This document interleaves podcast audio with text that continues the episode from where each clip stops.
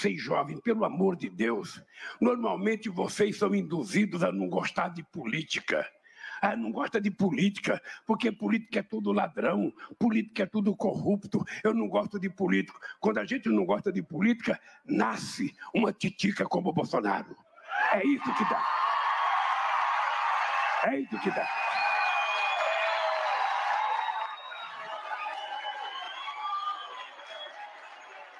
Por isso,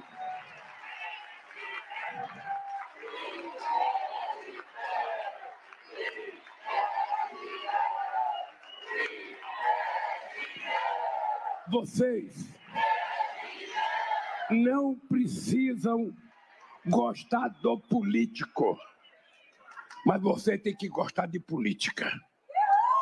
Porque quando vocês não acreditarem mais em ninguém, quando vocês não acreditarem mais em nada, quando na cabeça de vocês estiver passando a ideia que ninguém presta, pelo amor de Deus, ainda assim não desista. Entre você na política, porque o político bom que você quer está dentro de você, não está dentro de mim.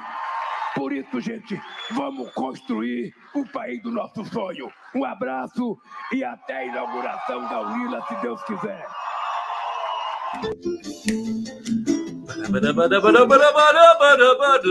Saudações democráticas! Olha que bonito, que bonito isso aqui, que bonito esse fundo aqui.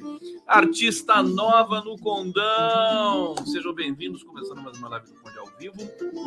23 horas, 1 minuto. Um? Não, já passou. Dois minutos. É, muito bom, muito bom. Você vê que o Lula, você vê, você vê como é que são essas coisas, né? Se você não gosta de política, nasce uma titica de um Bolsonaro. O Lula chamou o Bolsonaro de titica, achei tão fofinho, é, é até carinhoso, né?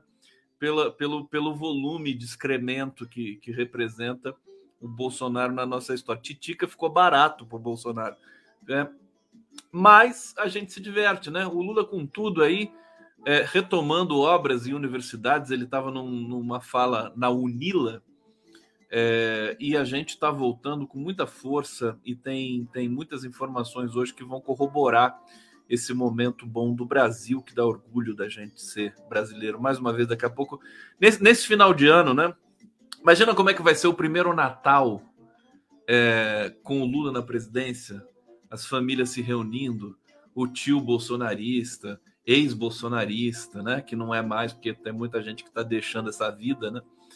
É, se encontrando de novo e tudo mais, ter orgulho de ser brasileiro, se abraçar, falar, puxa, eu gosto da vida, não da morte, né? Acho que vai ser emocionante esse final de ano aí que as famílias brasileiras vão se reencontrar. Estou fazendo uma aposta aqui, não sei o que vocês pensam disso.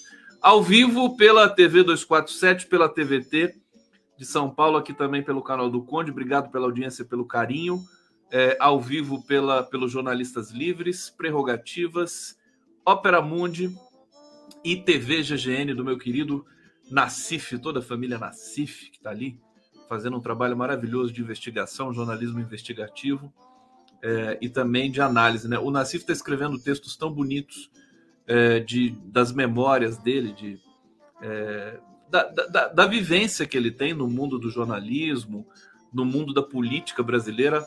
Olha, eu vou falar com ele aquilo, dá um livro fantástico é, ele já tem tanto livro publicado, publica mais um. Bom, eu quero falar. Vocês viram o discurso do Lula? É, essa artista que está aqui no fundo, o nome dessa grande artista é Maria Fernanda Duarte Silva. Eu vou colocar o Instagram dela para vocês aqui. É uma das artistas que eu vou prestigiar hoje. Me mandou é, trabalhos, e-mails muito carinhosos Vou colocar na tela aqui o Instagram dela e vou colocar nesse momento também no bate-papo para vocês, tá? É, vamos colocar o bannerzinho aqui do Pix do Conde. O Pix Conde, que faz tempo que eu não falo nada do Pix Conde. Ajudem o Conde a comprar a geladeira nova. Tá, tá parecendo aquela coisa de igreja, né? Que a igreja fica em construção é, 500 anos só para o pessoal doar mais contribuição. Não tô, não é, não tô fazendo isso, gente. Não quero fazer não. Esqueçam a geladeira. Quem puder, colabora. Quem não puder, É porque eu ainda, eu até já tenho fundos para comprar geladeira, para falar a verdade para vocês. É que eu não tive tempo ainda de escolher a geladeira, já recebi várias dicas e tudo mais. Eu preciso parar um dia, né? Eu não consigo parar. Parar, não, quero essa geladeira, pronto, eu vou ter que trocar tudo, né? Botar água na geladeira, tirar a cerveja de uma geladeira, pôr na outra geladeira e tem que arrumar um lugar para botar a geladeira velha também. Então tem tudo isso, tudo isso. Tudo bem? Pegaram aí a arte da, da Nanda, Nanda Stephanie Art. Esse é o Instagram dela. É, bonito o trabalho dela. Ela me mandou uma mensagem muito simpática, muito fofa. Deixa eu ler um trechinho aqui para agradecer. Todo mundo assim, né? Me recebe assim: Oi, Condão, um pouquinho do meu trabalho artístico. Nanda Stephanie é o nome artista dela. Nome artístico dela, artista plástica, poetisa, poetisa Assisto sempre sua live das 11, que aliás gosto demais. Super informativo, de uma maneira muito singular e até divertida. Ela diz coisas lindas aqui. Estou recebendo mensagens muito legais, gente. Vocês não têm noção. E eu quero começar. Obrigado, viu, Nandinha, querida? E o trabalho dela é lindo. Depois eu vou mostrar outros, outras telas aqui. Olha só que quanta gente maravilhosa que tem nesse Brasil, né? É, tá, tá, tá bonito demais, assim. Mais uma vez, para quem quiser me mandar, é, obras, fotografias, imagens, é, de preferência das respectivas artes que os meus queridos internautas produzem, tá aqui. Mandem para o live do conde@gmail.com. Vou deixar na tela um pouquinho aqui. Bom, eu vou, eu vou ler uma mensagem que eu recebi que me emocionou daqui a pouco para vocês. Vou começar com as notícias, vou começar com os bastidores é, do do, do, da aprovação da reforma tributária, né? É, vamos lá, tem muita coisa para a gente passar aqui, perpassar. É, primeiro, primeiro dizer o seguinte, né? Vamos por, por notícias aqui, por camadas de informação. Nós temos é, esse, esse processo da ineligibilidade do Bolsonaro provocou um, um alvoroço no mundo político, está todo mundo se reposicionando. É, o Centrão já começa a se afastar mais do Bolsonaro. O Centrão, vocês conhecem, é fisiológico. É, eles querem estar junto do poder, querem estar junto uh, da, das, das, decisões, enfim, da, da governança do país. Eles não têm vocação para ser oposição. O Centrão não tem cacuete de oposição. É, então, por mais que eles queiram fazer, uh, bloquear algumas questões do eles, eles vão querer fazer chantagem sempre. Eles querem ali fazer o, o nosso sistema político está muito selvagem ainda, né? É, e aqui, enfim, tem, uma, tem um desdobramento disso, né? Evangélicos aliados de Bolsonaro estão citando a chapa Tarcísio Michele para 2026. Eles estão desesperados, né? Citar uma chapa Tarcísio Michele é porque a pessoa está realmente desesperada, precisa procurar um médico logo, né? É, eu, é tão esdrúxulo, porque assim, o Tarcísio não quer ele já falou que não aguenta o Lula. Já disse isso com todas as letras. Ontem eu falei para vocês aqui. É, ele não tem tamanho, é muito areia para o caminhãozinho dele, o Lula. Né? Bolsonaro ele mobilizou esses, essa, esse ódio nazi-fascista brasileiro por várias razões político-históricas e tudo mais. Mas o Tarcísio não tem condição. O Tarcísio é aquele que vai ter, sabe, é, 3% dos votos.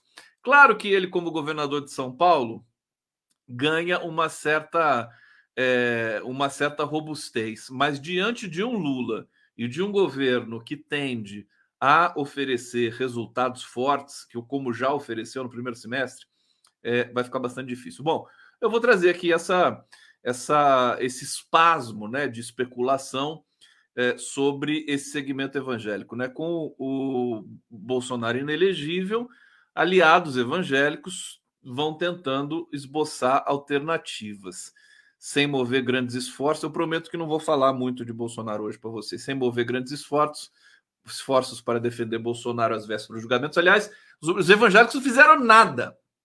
Nada, não teve nenhuma reza, nenhuma oração para o Bolsonaro no Brasil inteiro. A gente viu, ninguém se manifestou, tudo vazio. Né? Sabe-se lá o que, que essa turma estava fazendo aí. Eles abandonaram o Bolsonaro mesmo, né? É, a maioria é, quer manter relações amistosas com o presidente Lula. Olha o medo dos evangélicos também, desses, desses setores, porque não são todos, né? Esses setores que se nazistificaram, é, eles têm, eles querem relações boas com Lula, né? Não são bobos nem nada. É, possível candidato à reeleição. Na hora do vamos ver, dizem não vai rolar repetir a parceria vista entre várias igrejas e os primeiros governos do PT. Ah, é muito cedo para falar isso.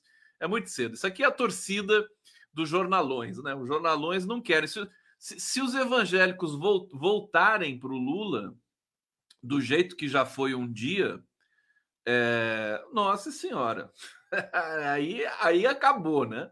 Aí acabou. É 80% de, de votos, de votação aí, 2026. Aí é, essa dobradinha está sendo citada por alguns é, integrantes aí desse segmento evangélico, Tarcísio e Michele de Vice. É tão delirante isso que eu achei engraçado e separei aqui para ler para vocês. Claro que nós não podemos subestimar, claro que a gente tende, né? Tem, o, o, o, muita gente acha que a Michele ela tem carisma, ela tem, é, enfim, presença e tudo mais. O problema é que o Bolsonaro só está começando a enfrentar a lista gigantesca de pendências com a justiça que ele tem. Né? É, que bonito a, a, o trabalho da, da Nanda aqui, né? Olha só esses olhos, né? Olha a qualidade.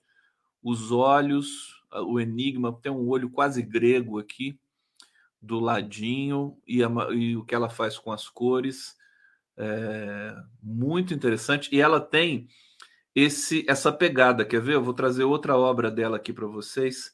Ela, ela desenha sempre essas imagens femininas Deixa eu colocar mais uma aqui, vai ficar um pouquinho prejudicada pelo corte que eu tive de fazer. Essa aqui vai ficar, eu vou ficar bem na frente dela. É, mais uma obra da Nanda.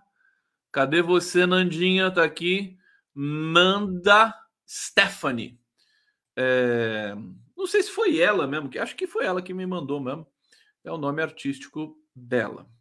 Se a Nanda estiver por aí, por favor, se, se anuncie, querida, para a gente celebrar você. É... O Thiago Fernandes está falando, coloca a arte do Emol aí. Que Emol, querido?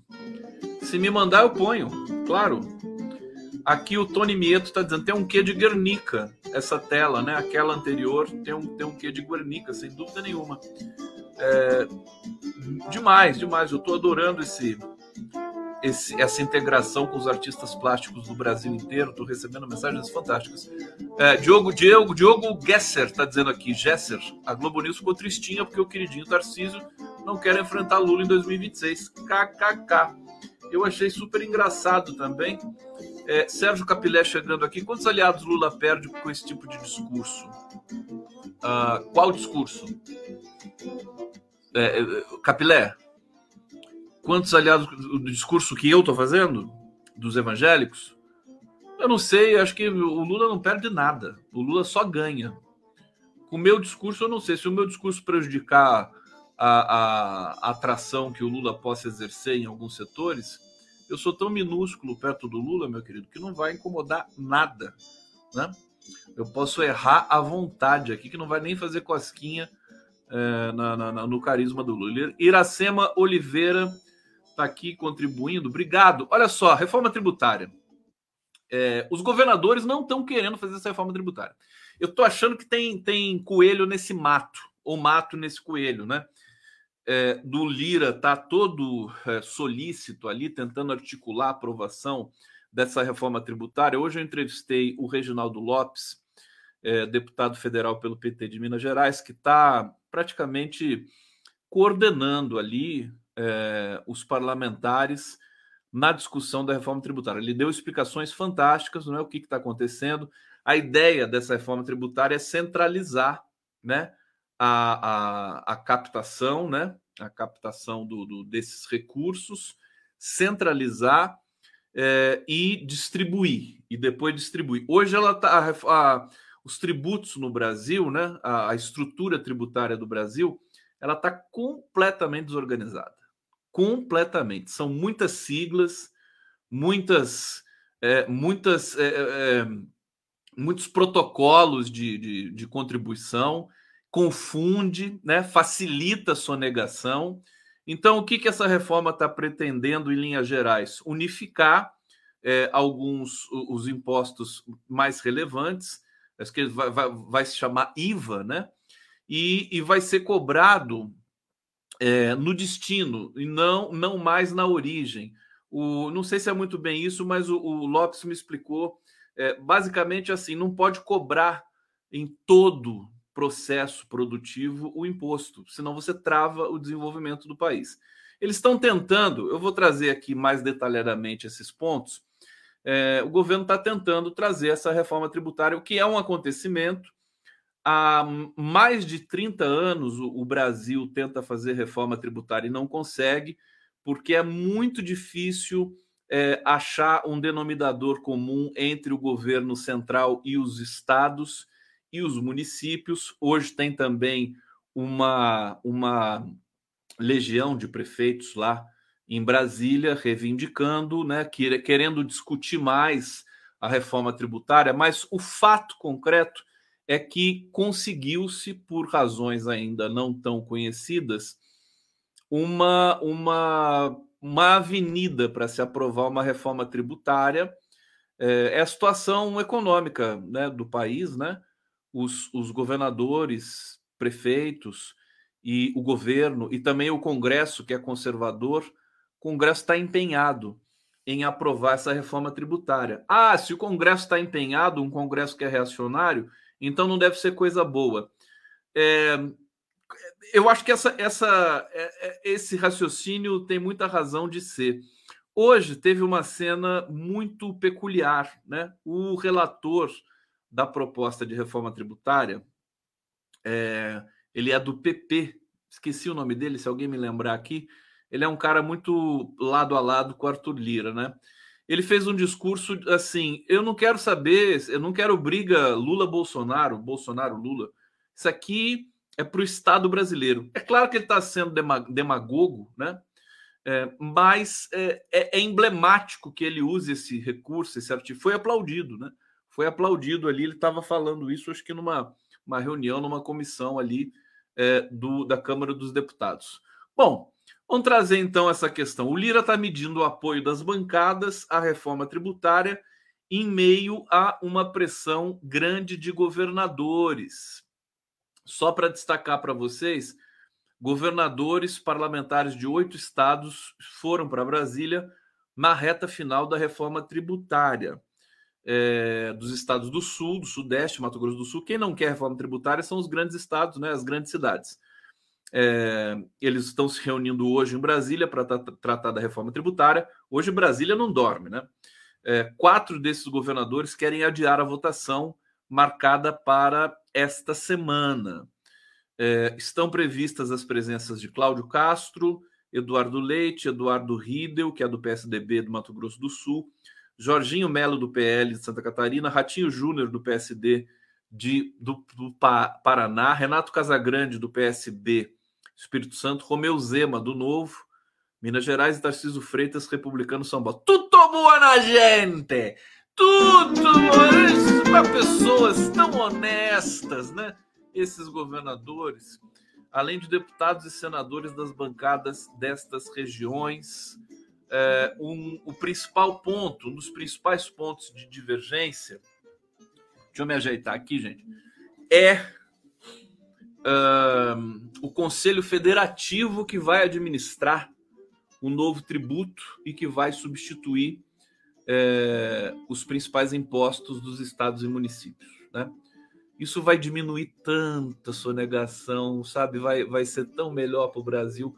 Olha, te contar, viu? Tem que ter que acender uma vela. Não sei para que santo. Quem que é o santo padroeiro da reforma tributária, né? Porque é, se a gente conseguir aprovar isso aí, primeiro que o governo Lula vai deslanchar. Está vindo a derrubada dos juros. Temos informações que em agosto o juro pode cair 25, 0,25%, mas as próximas quedas vão ser de 0,50%.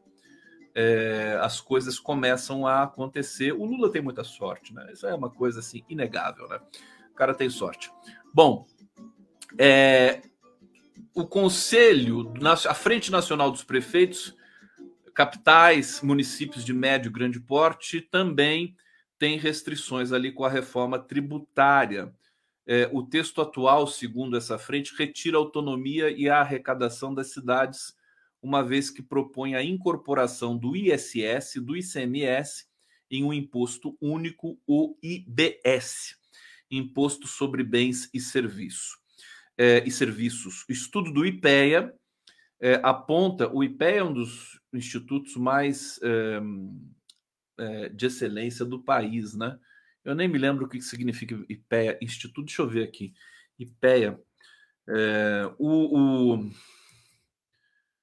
como é que é o nome daquele? Instituto de Pesquisa Econômica Aplicada. Teve presidentes fantásticos, contribuiu muito com estatísticas aí durante os governos Lula. É, aquele, aquele filósofo que fala do, do. Como é que é o nome dele? Ele foi, ele foi diretor do IPE, presidente do IPE, esqueci o nome dele. Como é que é o nome dele, meu Deus? Que deu branco agora.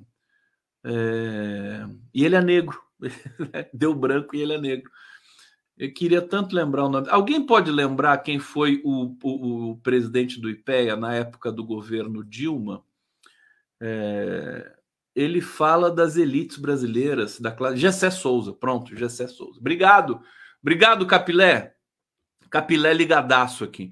Bom, estudo do IPE aponta que a reforma redistribui a arrecadação entre os entes da federação, beneficiando mais de 90% dos municípios, sobretudo os mais pobres.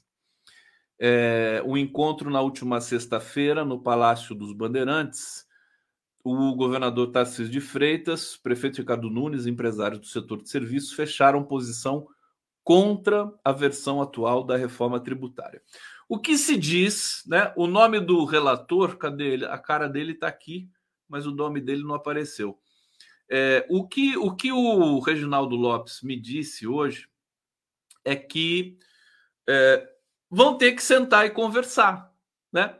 O interesse dos estados, o interesse da União, o interesse dos municípios, alguém vai ter que ceder, né? Se as pessoas cederem, se os governadores. É, é uma hora de ver também, acho que por isso que o Arthur Lira está tão cuidadoso, porque essa é uma matéria em que os governadores têm grande influência nas suas bancadas. Então, a influência do Arthur Lira ela, ela fica relativizada. Não pode falar relativa porque é, é palavrão, né? Democracia relativa. Que, que, coisa, que palavrão, né? A Globo News está até agora reclamando disso. Está lá o, o Beato Salu do camarote lá com um cajado na mão. Não pode! Democracia! A democracia relativa é um absurdo. Ficou feio para o presidente do Uruguai hoje na reunião do Mercosul. O presidente do Uruguai, vamos combinar, né? Parece um. Parece um empresário bolsonarista dono de loja de pneu aqui, com todos os respeitos aos donos de loja de pneu. É, mas sujeitinho, né? Aí ele falou da Venezuela, quer dizer, o pessoal falando ali de União Europeia, do acordo, né? Discursos, né? Ali concretos, né? Da, da questão da economia dos países aqui do Cone Sul. E aí chega o Lacádia, Lacádia Paul, né? aquele cidadãozinho uruguaio, dizendo assim: não, porque a Venezuela é uma coisa que nós temos de punir, não sei o que e tal. Ficou feio, ficou feio. Parecia um jornalista da Globo News solto ali no meio da multidão. Parece que o, o presidente do Paraguai também falou da Venezuela. Imagina, Paraguai e Uruguai do alto da, da, da né, da, da, da, da, extravagância né, continental dos seus países, desculpa, eu tenho que ser maldoso, né? Falando da Venezuela. É mole. E, e virou febre isso, virou febre. Todo mundo querendo que o Lula esmague a Venezuela, né? Solte uma bomba atômica na Venezuela. Ninguém pensa no povo venezuelano. Ninguém pensa. Olha, tá muito feio. Ah, hoje, hoje eu estava pensando o seguinte, gente: se o Brasil se o Brasil é, entrasse em guerra com qualquer país do mundo, qualquer, a imprensa ia ficar do lado do inimigo. Pode ter certeza. Ter certeza. A exceção da Venezuela, né? Se entrasse em guerra com a Venezuela, a imprensa brasileira ia meter o pau no Brasil também, né? Ia falar que a culpa tá, tá, tá, tá com a Venezuela, tá, tá lascado. Mas imaginem só, imagina o Brasil em guerra, por exemplo. É, é só para só argumento, tá, gente? É, não estou fazendo nenhum tipo de maldição aqui, nada, pra, não estou rogando praga, não. Mas vamos supor, Brasil é, com um país europeu, né? Ah, vão disputar que nem as Malvinas lá da, da Argentina. O Brasil vai disputar Fernando de Noronha com a França. É, pronto, com a França. A imprensa brasileira vai apoiar a França. Pode, pode ter certeza. Não, é melhor entregar mesmo, sabe? É, entrega lá. É isso que eles fazem na guerra, na disputa comercial industrial que a gente tem no mundo. Eles sempre ficam do lado, sempre contra o Brasil. As elites. O Brasil tem, um, tem uma peculiaridade no mundo. Isso é muito sério. Né?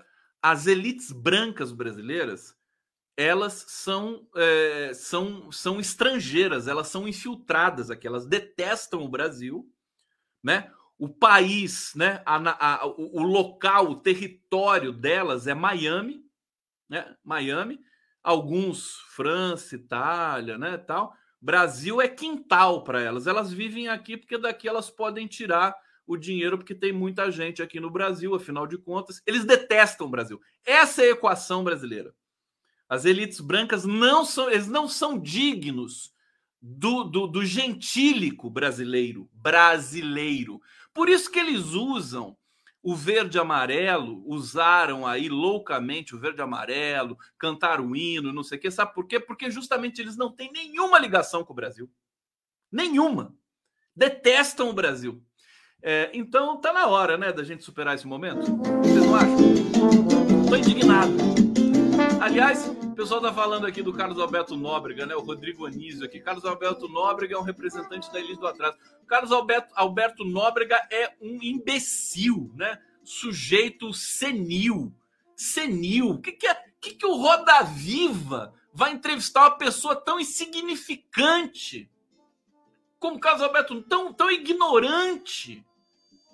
Como é que pode? Só na cabeça da Vera. A Vera, a Vera Coisa lá ainda é a, a, a, a roteirista do Roda Viva, a Vera Magalhães, ela ainda é?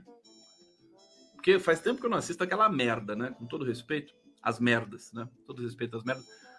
Sabe, o que, tem na cabeça? Faltou entrevistado? Né? Não, não tem ninguém. Chama o Carlos Alberto Nóbrega, então. É isso, né? É isso.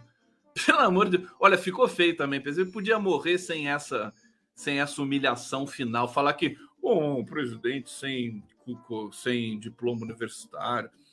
Puta que pariu. Meu Deus do céu. E o Carlos Alberto Nóbrega também não sei o que, que ele é, né? Ele não é humorista, ele não é ator, ele não é. Não é nada. Né? Ele só ficava sentado naquele banco lá, enchendo o saco dos, dos, dos humoristas ali, daquele programinha também, bem sem vergonha, que já faz tempo que eu nem tenho notícia dele. É... Bom, tudo bem. Tá chegando a hora aqui do. Vamos trocar arte. Mais uma arte aqui da gloriosa Nanda Stephanie. Cadê? Tem a última dela aqui que eu selecionei. É essa aqui. Também fiquei na frente do rosto. Eu preciso fazer cortes melhores, né? Até aqui, ó. Eu só vou ficar se me... Eu vou ficar me mexendo assim, que nem um, que nem um relógio. E aí vocês conseguem ver, né? Bom, então eu vou trazer agora para vocês a informação sobre o Arthur Lira. Tô brincando, não vou fazer isso, gente. Eu não tenho coordenação motora para fazer isso, né? Bom, o Lira tá lá rebolando. Vocês querem que eu leia o, o bate-papo? É isso? Então, eu vou ler, então tá bom. Então vou ler aqui. Rejane Maria Stuntenbeck. Obrigado! Você tá falando da onde, minha filha? Tá, tá pagando em euro aqui? O que, que aconteceu? E aqui o Cacai Machado está se tornando membro. Deixa eu ver. Cadê? Escuta, gente. Hoje é dia 5. Hoje é dia 4. Vamos pingando o superchat aí. Cadê o superchat? É dia de pagamento. Não tem mais ninguém duro aqui, não. Só eu. É, deixa eu ver o que vocês estão. Vamos? Olha lá. A Jandira Ferreira tá falando, o cara envelheceu, não aprendeu nada. brincadeira. O Carlos Alberto Nóbrega, eu vou te contar, viu? Como é que pode alguém ter a ideia de chamar esse cara para uma entrevista? Socorro! O que, que é isso? É...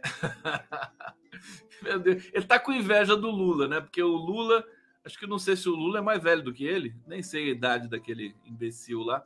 O Lula com 77 virou presidente de novo. Só isso, né? Aplaudido no mundo inteiro e tá casado com uma gata que é a Janja, né? Então, aí, meu querido, o cara fica louco de inveja, né? Bia Silva, exatamente, conde um imbecil insignificante. É, pois é, pois é, deixa o cara lá, né? Vai, vai mexer com um cara desse no Roda Viva em 2023, em plena século 21, sem condições. Bom, presidente da Câmara dos Deputados, o Arthurzinho, o Arthurzinho Lirinha, começou a medir o apoio das bancadas partidárias à reforma tributária. Eles estão todos alvoroçados nesse momento lá, né? Deve estar vendo a live do Conde lá. Ô, Arthur! Arthur! Quer dar um beijo para mim, hein? É, reforma tributária é o momento em que governadores e prefeitos de capitais elevam a pressão na tentativa de obter mudanças do texto ou adiar a votação. É, Lira pediu às lideranças que sinalizem quantos votos cada bancada é capaz de entregar, considerando o texto atual do relator, deputado Agnaldo Ribeiro. É o Agnaldo Ribeiro que falou assim: ah, não tem esse negócio de Lula, versus Bolsonaro, não. Isso aqui é. Estou pensando no Brasil. Uma pessoa corretíssima, né? É, e quais são os principais entraves a uma adesão maior se as questões federativas ou setoriais? O Partido dos Trabalhadores, do presidente Lulão, já sinalizou que entregará 100% dos seus votos na casa. A sigla tem 68 deputados. Já o PP do Lira, segundo aliados do presidente, pode entregar cerca de 90% dos 49 apoios possíveis. Tá bom, 90% do PP tá de bom tamanho. Não precisa nem buscar mais. É, por se tratar de uma PEC, proposta de emenda à Constituição, o texto precisa de apoio de 308 deputados em dois turnos de votação. Ixi, 308. Olha, desculpa. Desculpa. Desculpa, Reginaldo Lopes. Desculpa, Zeca Dirceu. Não vai dar para aprovar. Eu, eu não sabia que era PEC, reforma tributária, nesse semestre, não. Estou sendo bem realista. Vocês sabem que eu sou realista. 308 votos. O Lira não está com essa bola toda, né? E acho que está muito em cima, com toda sinceridade, está muito em cima, né? Não, não deu para discutir direito de verdade. Quem que discutiu reforma tributária? O Bernardo Api, que é o grande mestre desse tema do Brasil, está discutindo reforma tributária há 30 anos da vida dele. E ele está lá e ele é o engenheiro, o arquiteto, vamos dizer assim, dessa reforma, com todas as concessões que lhe foram é, ali é, impostas.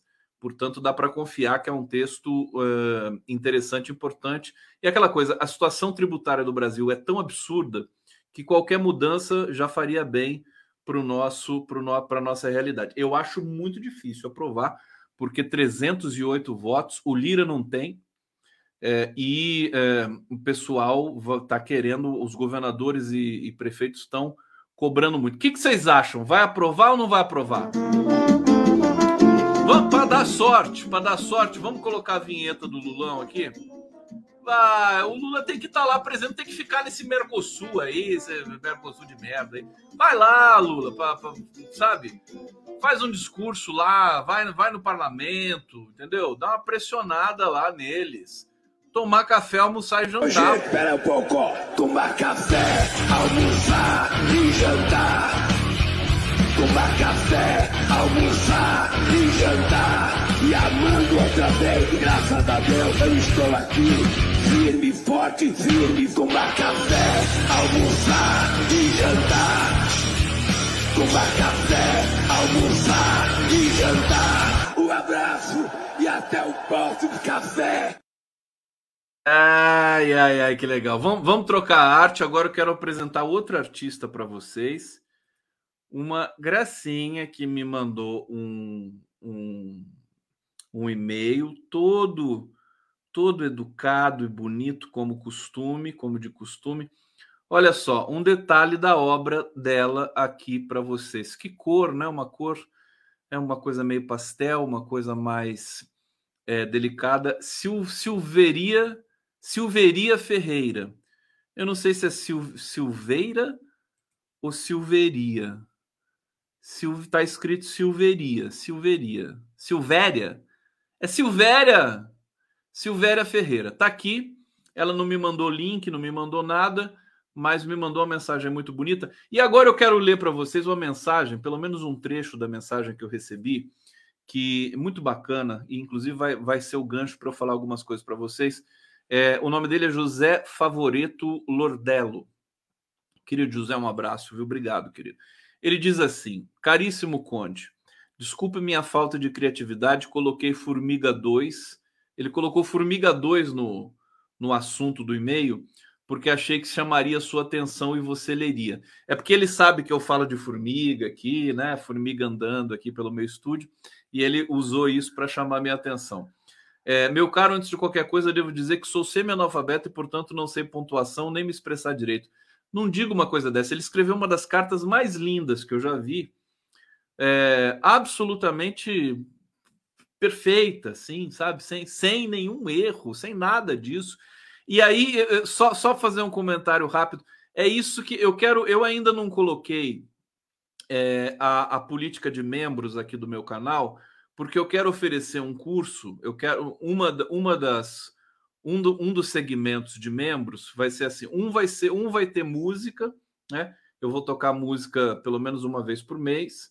A gente vai fazer uma sala só nossa. É, e, e, outra, eu preciso oferecer alguma coisa para os membros, né? Os membros vão contribuir regularmente. Ah, eu quero oferecer um curso de linguística, né? um curso de discurso, de análise do discurso e tal. E para isso eu preciso de mais um pouquinho de tempo que eu ainda não tenho.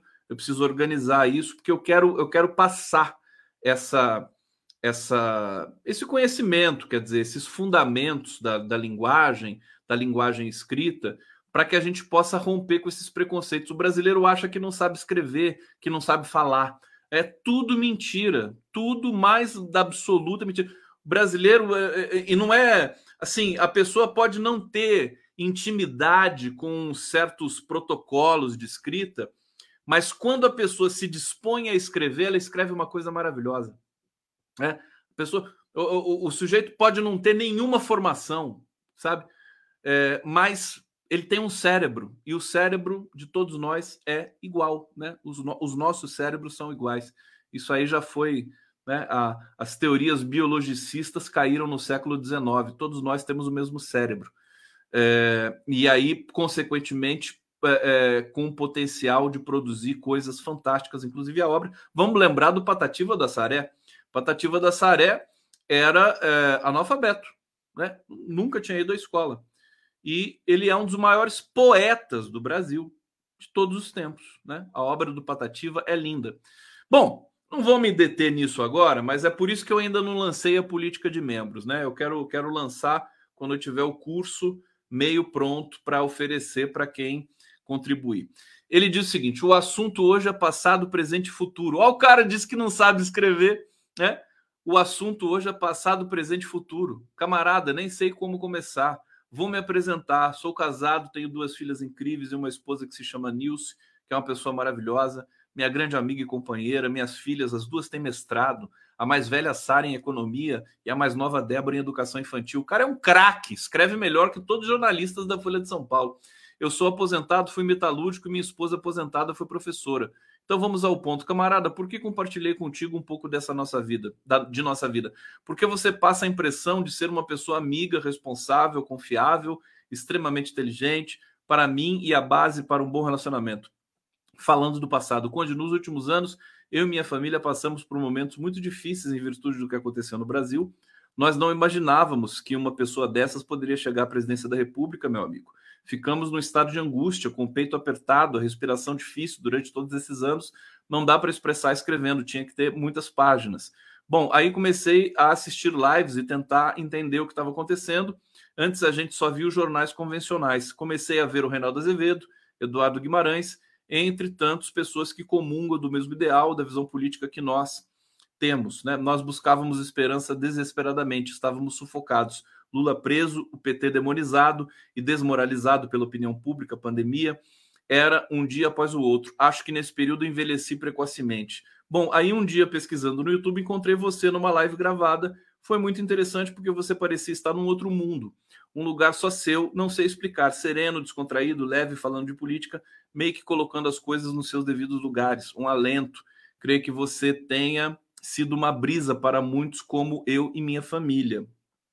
Hoje estamos assim, respirando livremente, com esse homem incrível, imbatível, inabalável, resistente, humilde, humano, sábio, nos governando novamente. Creio que foi providência divina ele estar vivo para enfrentar essa dura batalha contra tudo. Mídia, empresários, fanáticos, acho que bilhões de gastos de todas as formas, não seria possível se não fosse ele, graças a, a ele, essa legião de pessoas como você, meu amigo, é, não vou citar o nome de todos porque são muitos que nunca desistiram. Quero agradecer de coração suas lives, palavras de esperança, por enriquecer nossas, nossas manhãs. Assisto de manhã, ele diz, com tantas coisas boas e interessantes, e agora com artes, uma ideia genial, além de passar alegria, bom gosto, valorizando os nossos artistas brasileiros.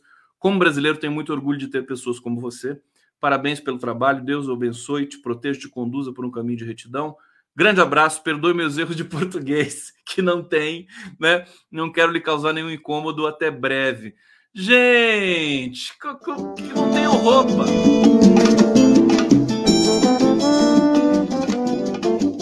Eu falei o nome dele? Não falei o nome dele, né? Ele é, o, não falei sim, José Favoreto Lordello. Ô, ô Zé, adorei sua mensagem, querido. Você mexeu comigo, acho que você fala por muita gente aqui, por isso que eu estou lendo, eu tô, eu tô, né, é, esparramando essa, essa inteligência, essa tua sensibilidade, é, também subscrevo o que você diz, entendeu? É, porque não foi fácil, né? A gente, a gente superou um momento muito difícil, nós temos de ter orgulho disso. Eu estou vendo que você passou, né? Pela confusão, pela indignação, pela, pela incredulidade e agora você está leve de novo e com duas filhas maravilhosas fazendo mestrado. Quer dizer, o Lula ia amar sua carta. Eu vou ver se eu consigo mandar para ele. É, obrigado pelo carinho. É por isso que vale a pena trabalhar. Por isso que a gente tem aqui é, esse, essa conexão forte, bonita, que para mim é, significa tudo. É todo o combustível que eu preciso. Realmente, né? É claro que precisa captar né, algum, alguma, algum recurso para a gente sobreviver, pagar as contas, né? mas é, o, o, o, que move, nem todo valor é monetário. Né? Eu converso isso muito com algumas pessoas. As pessoas só veem o valor da moeda. Não, existem muitos outros valores, que são coisas que eu, felizmente, descobri é, cedo na minha vida. A gente só descobre tarde.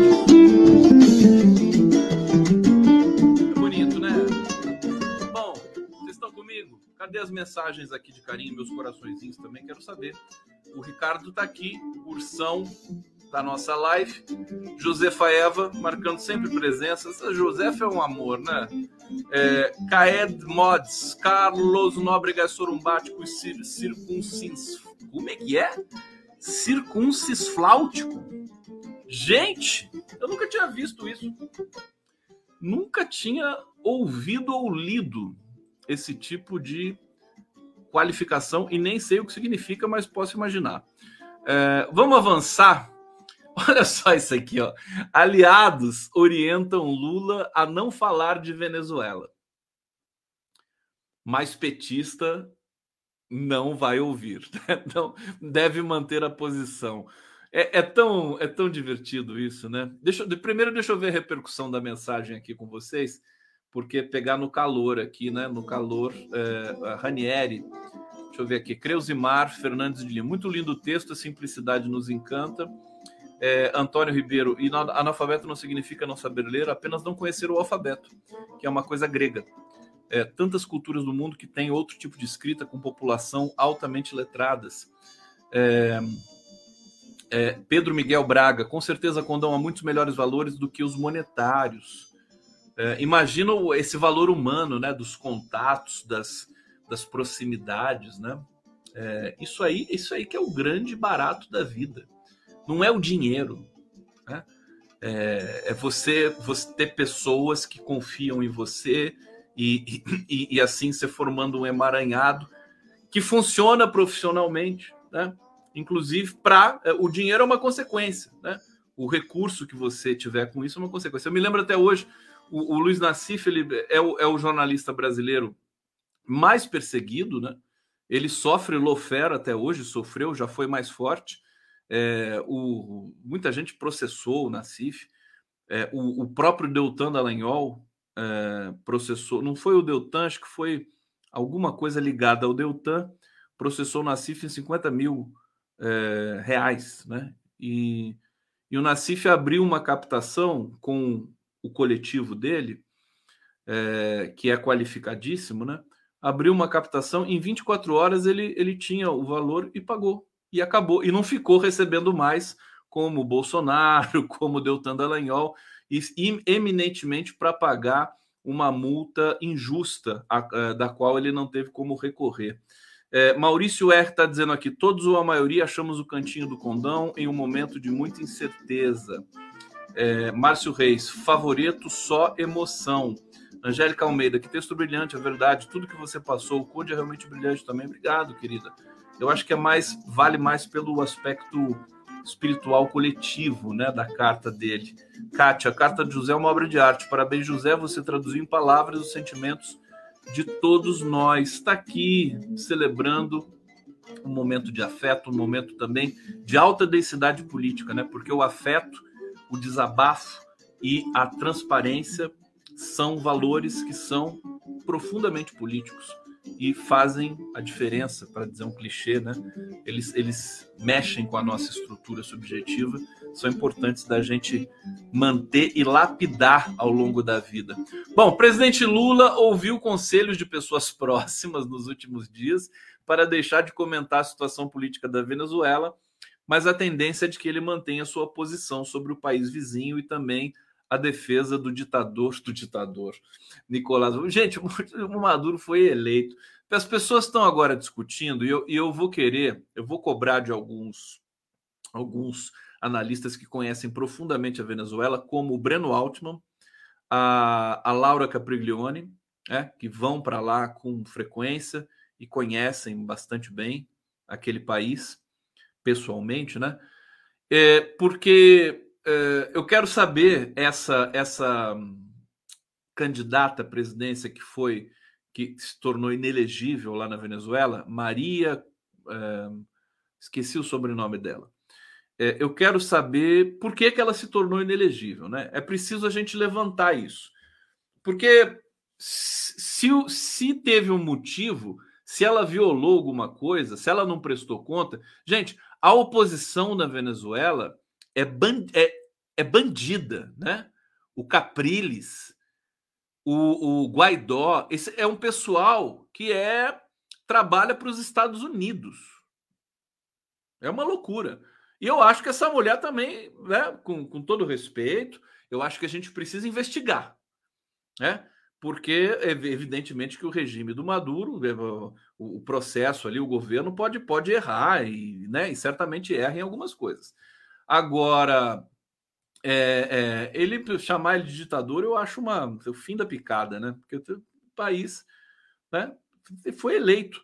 A avaliação de interlocutores é que a relação com Caracas se tornou a principal fonte de desgaste. É, olha, se eu conheço o Lula, é, ele, ele saiu vencedor do debate sobre o Banco Central né, e o Campos Neto. A imprensa foi querer defender o Campos Neto, não conseguiu. Vocês acompanharam tudo isso aqui comigo, e quem não acompanhou comigo, acompanhou por aí. Hoje o Campos Neto está é, é, marcado. Vai ter que abaixar os juros. É, venceu essa batalha. Venceu a batalha né, da, da relação com a China. É, venceu a batalha de, de ser convidado para os grandes é, reuniões de cúpulas, reuniões de cúpula internacionais. É, e eu, eu se, se tudo é, continuar nessa mesma toada, pode não continuar, mas ele vai vencer o debate sobre a Venezuela também. Vocês vão acompanhar aqui, vão, vão acompanhar e vai ser gostoso de ver. É, por quê? Porque o, o Maduro, a essa altura, o que está acontecendo? Ele deve estar tá vendo o, é, o desgaste que é para o Lula defendê-lo, né? E o que, que vai acontecer? Ele vai, ele vai ficar grato, né, eternamente ao Lula. E, e o Brasil vai ter uma influência poderosíssima na Venezuela. Vamos lembrar, gente, que a Venezuela, a maior, a maior jazida de petróleo do mundo, fica na Venezuela. Tem mais petróleo que a Arábia Saudita. É, eu acho que o Lula está conquistando o Maduro, está ganhando a confiança. O Lula sabe o que faz. Então, se a imprensa grita, se, se, se, se o presidentinho lá do Uruguai reclama, é, eles são minúsculos, né? Minúsculos. Perto do Lula é tudo minúsculo. É, ele, ele, ele vai. O Maduro está vendo o trabalho que o Lula está tendo, o custo que tem, né? É, de o Lula defendê-lo no cenário internacional como alguém que, que é presidente, né? É, de um país que tem democracia, que ela pode ter problemas, mas é democracia, tá certo? E eu acho que daqui a pouco o Lula vai colher os frutos dessa confiança do Nicolás Maduro. Quer dizer, qual que é o grande líder? Quem é o grande? O grande diplomata é o cara que conquista a confiança até das pessoas que são problemáticas. Né? E o Lula está conquistando a confiança do Maduro. Gente, a Venezuela ela já foi a terceira economia da, da América do Sul. É Brasil, Argentina, Venezuela. Hoje eu não sei como é que está isso, porque a Venezuela, depois do bloqueio é, que ela sofre dos Estados Unidos, a coisa ficou terrível lá. Por que, que as pessoas não têm, não têm produto no supermercado, não tem nada na Venezuela? Não é porque o, o Maduro é o, é o bicho papão, é porque os Estados Unidos fizeram bloqueio, como fizeram com Cuba. Né?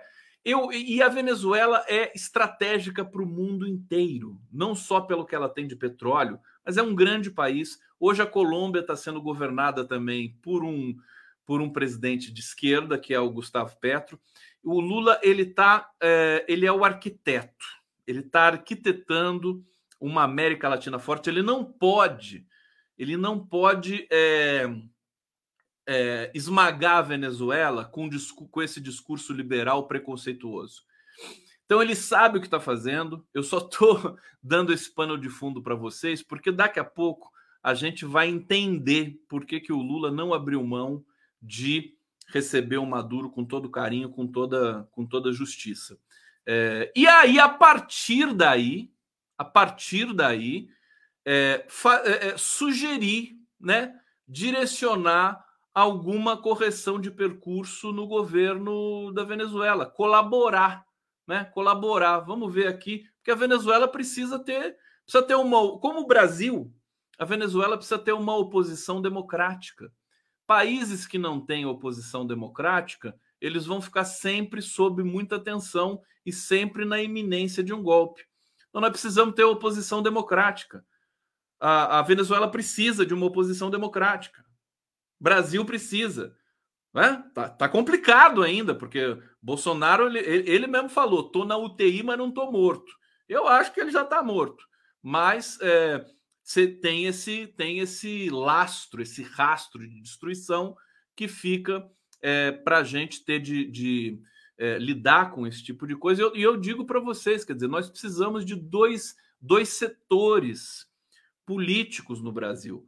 É, alguém tem que polemizar com o Partido dos Trabalhadores. Não pode ter só o Partido dos Trabalhadores como referência. Tem que ter um outro partido robusto para que a gente possa sentir, pelo menos, é, que nós estamos numa democracia com alternância de poder.